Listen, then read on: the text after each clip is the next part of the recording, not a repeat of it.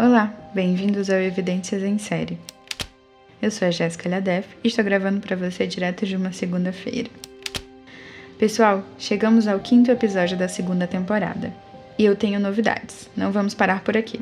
Teremos mais alguns episódios nessa temporada de quarentena. Mas para isso, eu preciso que vocês continuem me mandando sugestões do que querem ver por aqui. Podem nos seguir no Instagram, Lá somos arroba evidências em série.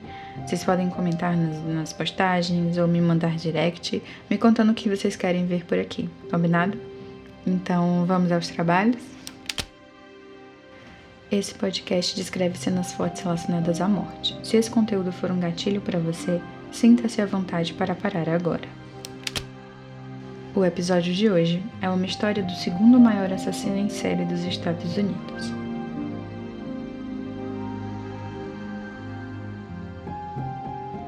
Vamos de volta para 18 de fevereiro de 1949, em Salt Lake City, em Utah, onde nasceu Gary Leon Ridgway, hoje mais conhecido como o assassino do Rio Green. Gary era o segundo filho de Mary e Thomas e possuía dois irmãos. Gary teve uma infância turbulenta, pois seus pais brigavam muito. Ele tinha uma relação difícil com sua mãe e diziam que ela era uma mulher dominadora e frequentemente humilhava seu marido e demonstrava sua desaprovação, quebrando pratos na cabeça dele. Frequentemente também abusava física e verbalmente de Gary e de seus irmãos. Gary, mesmo adolescente, ainda fazia xixi na cama, e quando isso acontecia, sua mãe o pedia para tirar a roupa e ir até o banheiro na frente de toda a família. Ela, em seguida, dava um banho nele. Mais tarde, Gary relatou que tinha raiva e atração sexual por sua mãe e que por várias vezes fantasiou matá-la. O pai de Gary, Tom, era descrito como calmo e educado. Quando sua esposa se tornava abusiva, ele simplesmente levantava e saía da sala. Tom muitas vezes apontava prostitutas para Gary e dizia o quão não gostava delas e de seu trabalho, que ele chamava de sujo. Na escola, Gary teve bastante dificuldade pois era disléxico. Com 16 anos, cometeu seu primeiro crime. Levou um garoto de 6 anos que estava brincando próximo de sua casa para a floresta e o esfaqueou na costela e no fígado. A criança sobreviveu ao ataque e disse que Gary havia saído dando risadas. Quando foi questionado sobre o porquê havia feito isso, Gary respondeu que só queria saber como era matar alguém. Gary repetiu de ano várias vezes e por isso só se graduou aos 21 anos e casou-se um pouco depois com Claudia Craig. Após o casamento, se juntou à Marinha dos Estados Unidos e foi enviado ao Vietnã. Durante o serviço militar, contraiu gonorreia, pois se relacionava com muitas mulheres e não se protegia. Ao final do serviço militar, voltou aos Estados Unidos e conseguiu um emprego de pintor de caminhões. Cláudia admitiu ter um caso e então ela e Gary se divorciaram logo após sua volta do Vietnã.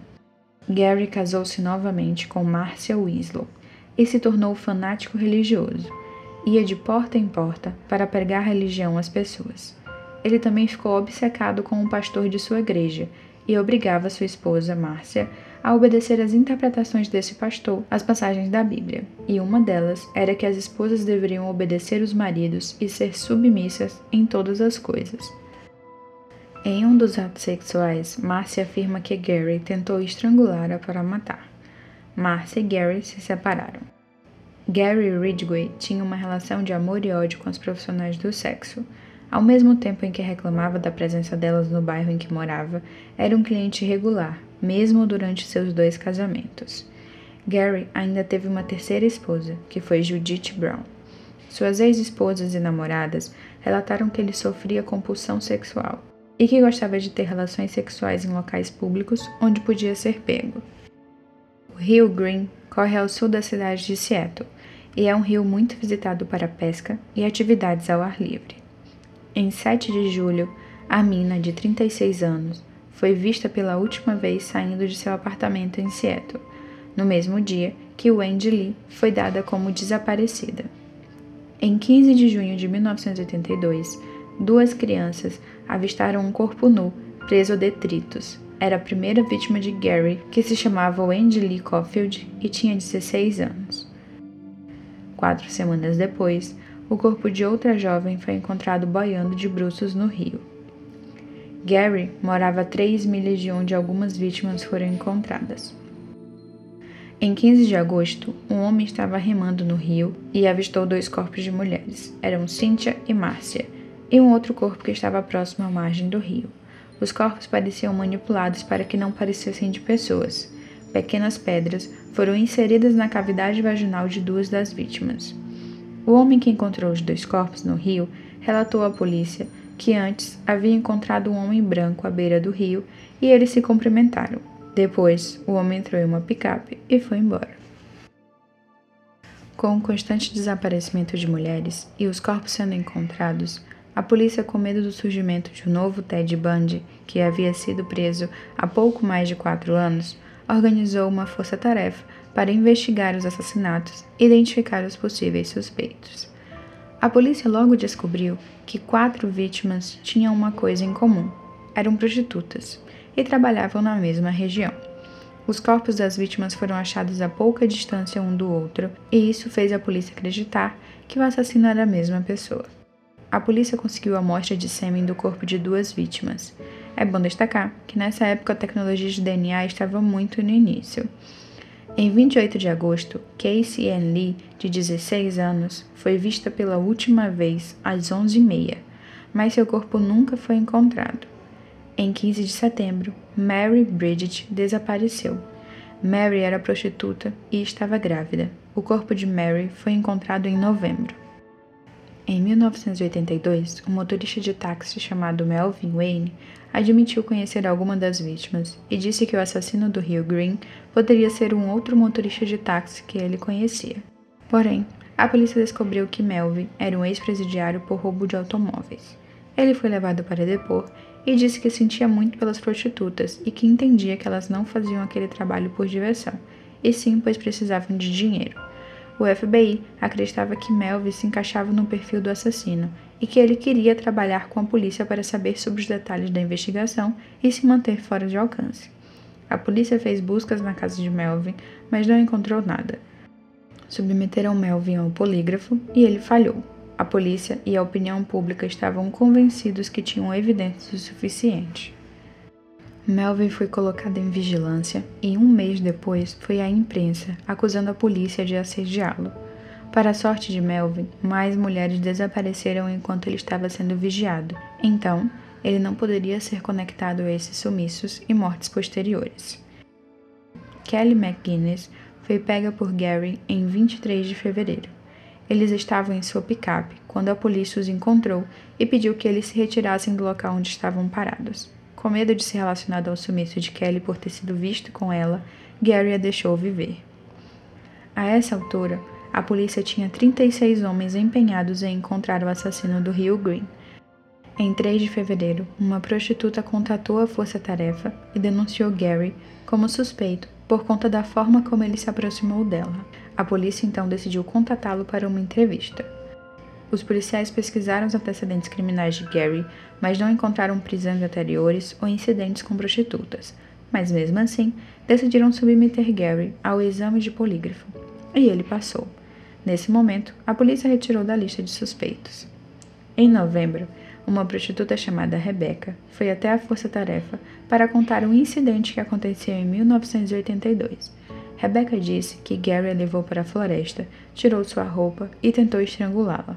Ela conseguiu sair correndo após morder Gary. Gary foi novamente convocado para um interrogatório.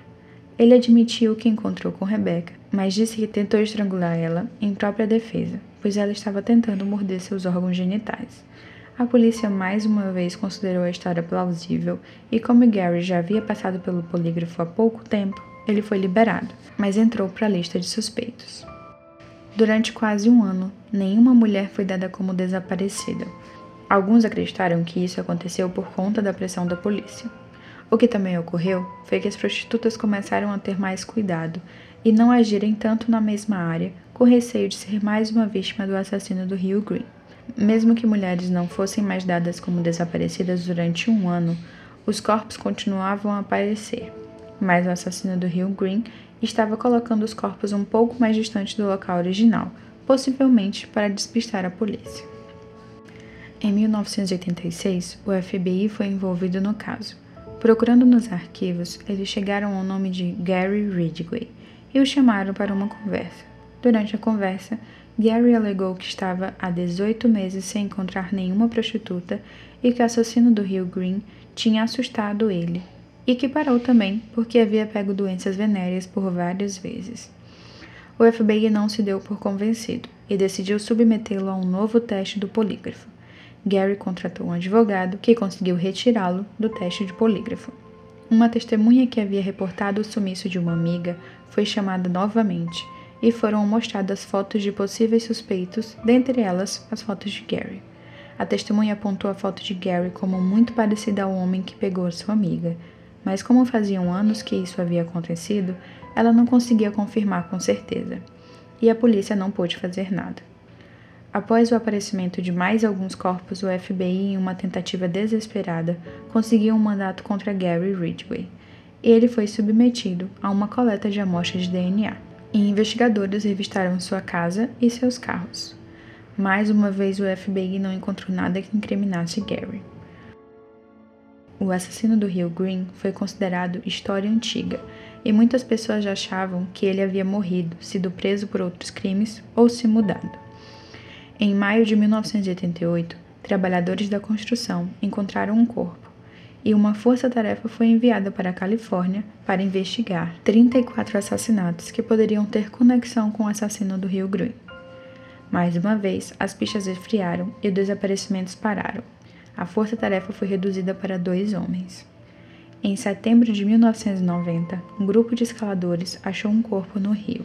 Em setembro de 2001, finalmente, com a evolução da tecnologia de DNA, a amostra coletada de Gary em 1987 foi conectada a três casos de desaparecimento de mulheres.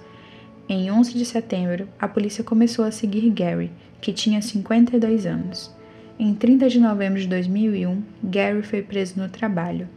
Ele trabalhava com pintura e esse fato ligava ele a outros assassinatos, pois em alguns corpos foram encontrados alguns pontos microscópicos de tinta spray usada no trabalho de Gary. Em 5 de dezembro, Gary foi oficialmente acusado de assassinato. Em 18 de dezembro, ele se declarou inocente das acusações.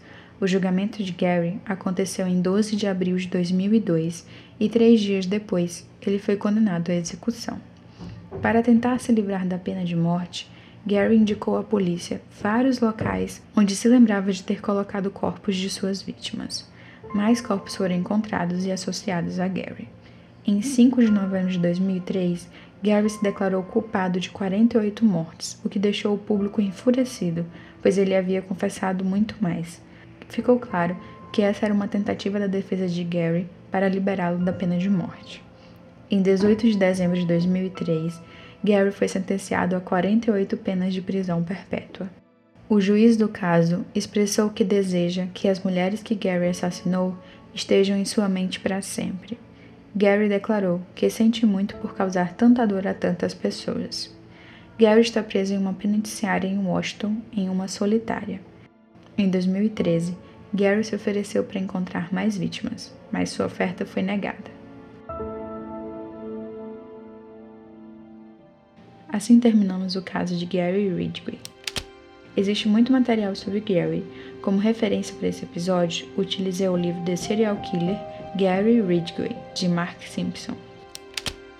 Obrigada por acompanhar o Evidências em Série. Se você gostou, compartilhe com seus amigos que também curtem casos e investigações. Abraços e até o próximo episódio.